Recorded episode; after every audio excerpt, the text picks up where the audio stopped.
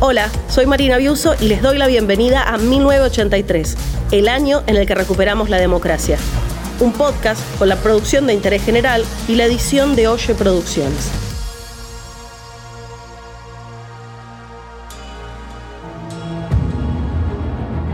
...1983... ...el año en el que recuperamos la democracia. Tenemos todos la enorme responsabilidad de asegurar hoy y para los tiempos la democracia y el respeto por la dignidad del hombre en la tierra argentina.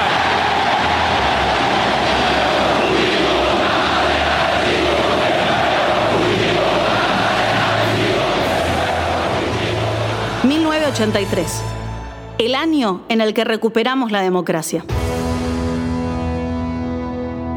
Así lo recordamos y así lo celebramos. Pero con el calendario en la mano hay una verdad evidente. En 1983 tuvimos solamente 21 días de democracia, ni siquiera un mes entero. ¿Cómo fueron esos meses hasta que los militares entregaron el poder? ¿Y la convocatoria a elecciones? ¿Cómo se vivió en Argentina el año que iba a cambiarlo todo? De lo que tienen en coleccionar. Espías, listas negras y arsenales. Resulta bochornoso verles fanfarronear. A ver quién es el que la tiene más grande. Se arman hasta los dientes en el nombre de la paz. Y juegan con cosas que no tienen repuesto la culpa es del otro si algo le sale mal. Entre esos tiempos y yo de algo personal. Si el resultado de la guerra nos hubiera sido adverso, si el terrorismo hubiera alcanzado el control del país, seguramente estaríamos viviendo dentro de un orden absoluto. Nadie podría decir, y mucho menos hacer, nada que no estuviera previamente aceptado por la tiranía, pero habría orden, demasiado orden, ese orden que caracteriza más a los cementerios que a los países. Pero no ganaron ellos, ganamos nosotros.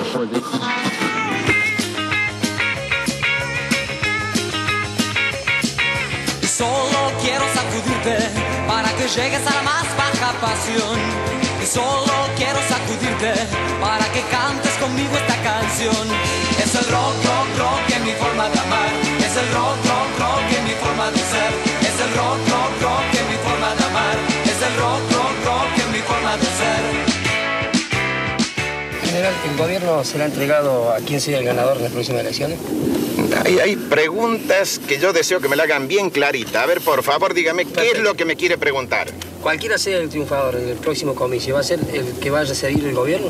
Yo le pregunto a usted si no se hiciera así, ¿qué sucede? Soy Marina Biuso y esto es 1983. Un podcast documental para recorrer juntos el camino hacia la democracia. Primero de junio. Hablemos de inflación. El Banco Central de la República Argentina comunica que a partir del primero de junio entrará en vigencia el peso argentino. Peso argentino, la nueva unidad monetaria. Argentina tiene ahora dos monedas, el peso ley y el flamante peso argentino. Un billete de 100 equivale a un millón de los pesos anteriores. Aclaración, ninguno de estos pesos es la moneda que usamos 40 años después. La política y la justicia están agitadas. Viñone niega la posibilidad de un golpe y manda al ministro del Interior a repetir que entregarán el poder en 1984. El 30 de enero de 1984 y en cumplimiento de aquel compromiso a que hice referencia de las Fuerzas Armadas de la Nación, será entregado el poder a quienes resulten electos de todo ese proceso electoral. Sí, el plan era entregar el poder recién en 1984. ¿Cómo llegamos entonces al 10 de diciembre? Vamos por partes. 3 de junio. Se restablece el derecho a huelga. Antes de fin de mes habrá un paro masivo de trabajadores estatales. Piñone parte en comitiva oficial a Yugoslavia, que en 1983 todavía era un país. La curia metropolitana de la arquidiócesis de Zagreb, los católicos croatas y los católicos de toda Yugoslavia, tengo el honor de saludar a su excelencia y a su señora esposa eh, y darles la bienvenida más cordial a nuestra vetusta catedral. La visita de Viñona tiene un eje central, asegurar a los denominados países no alineados que se buscará una solución diplomática por Malvinas y también por el canal de Beagle, que alimenta la tensión con Chile. Vjerujte mi da vam izražavam zahvalnost predsjednika Argentine i čitave delegacije. Créame usted que lo hago como presidente, como hombre y como católico también. 4 de junio. 10.000 personas para ver a los abuelos de la nada. Miguel Abuelo cede el micrófono a un pibe de 21 años que trae un tema nuevo. No me pidas que no sangre. Si aún el cuchillo no sacaste de mí, no me pidas que use cicatrizante dame días, dame meses. Un tal Andrés Calamaro.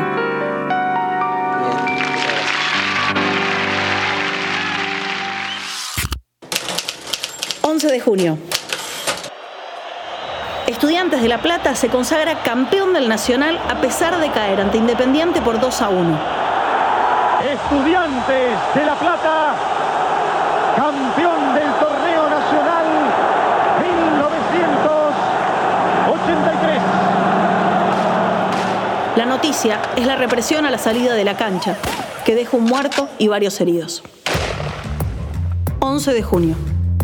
El ex senador radical Hipólito Solari Irigoyen vuelve al país después de seis años de exilio en Francia. Lo recibe en la sede del Movimiento de Renovación y Cambio, que lleva la candidatura de Alfonsín. El 12 de junio empiezan las elecciones internas. En el peronismo sacan ventaja Antonio Cafiero e Ítalo Luder. Junio de 1983 es el mes de Serrat.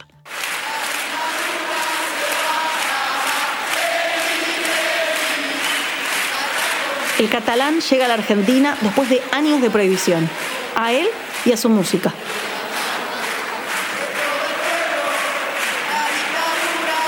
El público agota las entradas del Luna Park.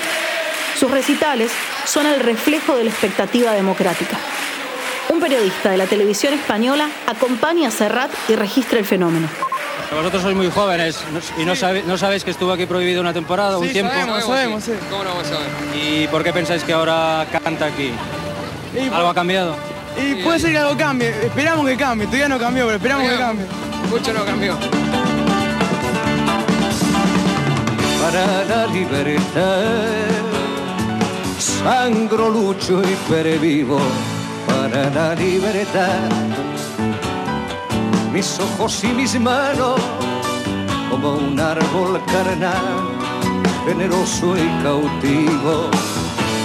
Doy a los cirujanos Entre el público estaba el periodista Bernardo Neustadt, que tuvo que irse por el abucheo de la gente.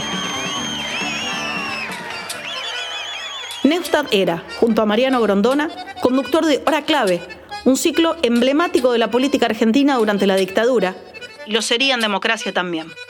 Escuchemos un pequeño fragmento del programa un año antes, en los primeros días de la Guerra de Malvinas. No es usual que uno invite a un ministro de Economía de la Nación en un momento tan delicado y, y lo mantenga en silencio. No es usual tampoco que uno invite al ministro de Economía y cuando él se vaya venga uno de los críticos del proceso económico como el general Sogaray y lo suceda. Esto se hace en absoluta libertad, porque, y esto no me voy a cansar de decirlo, debe haber muchos argentinos con una gran honestidad intelectual. Yo conozco algunos. Los conciertos de Serrat ocurrieron en un clima convulsionado, no solo por la campaña electoral. había noticias que hasta entonces habían parecido imposibles. A pesar de todo, algo está cambiando. En el horizonte, las elecciones prometidas para octubre. En el presente, el almirante Masera es requerido por un juez federal en relación con la privación ilegítima de libertad y homicidio del empresario Branca en 1977. Mientras, el teniente general Viola recibía también una citación judicial para responder de la desaparición del ex embajador en Venezuela, Héctor Hidalgo. 17 de junio. Detener a Macera no fue tan sencillo. Por primera vez lo requerían para declarar en carácter de imputado por la desaparición del empresario Fernando Branca en abril de 1977. Pero Macera no estaba en el país. Había estado en España, supuestamente reunido con Isabel Perón, y regresó vía Brasil en un avión oficial de la Armada. Iba a declarar ante un tribunal civil, pero su detención quedó a cargo de sus camaradas que decidieron alojarlo en el apostadero naval San Fernando, para su mayor comodidad. Dos años después, en el juicio de las juntas, Macera seguiría firme en su postura. No he venido a defenderme.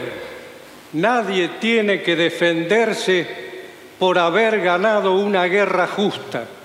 Y la guerra contra el terrorismo subversivo fue una guerra justa.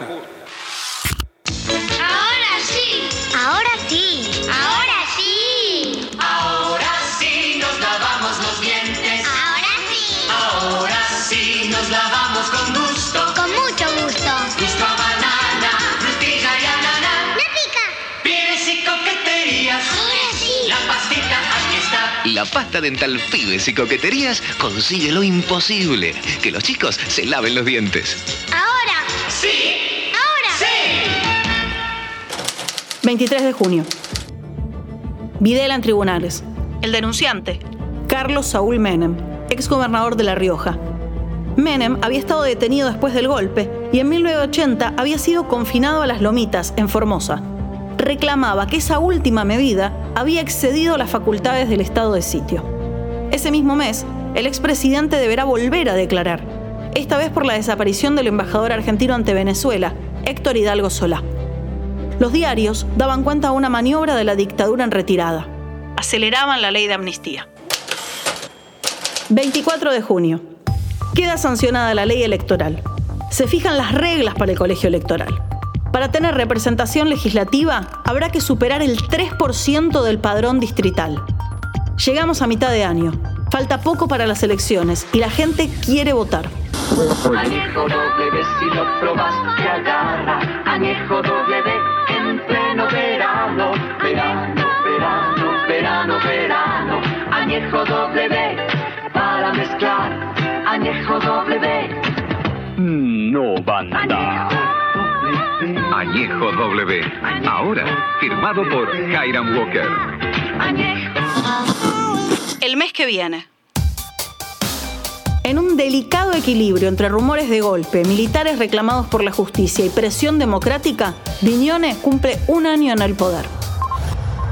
Argentinos, un año atrás informé a la nación que asumía mi cargo con un objetivo fundamental impuesto por las Fuerzas Armadas, institucionalizar el país. La guerra librada contra la subversión y el terror organizado. Esa contienda, grave y cruel, marcó huellas profundas en nuestra sociedad, pero por sobre todo arrojó un resultado. Dejó abierta la posibilidad de retornar al pleno imperio de las leyes de la República y de la democracia.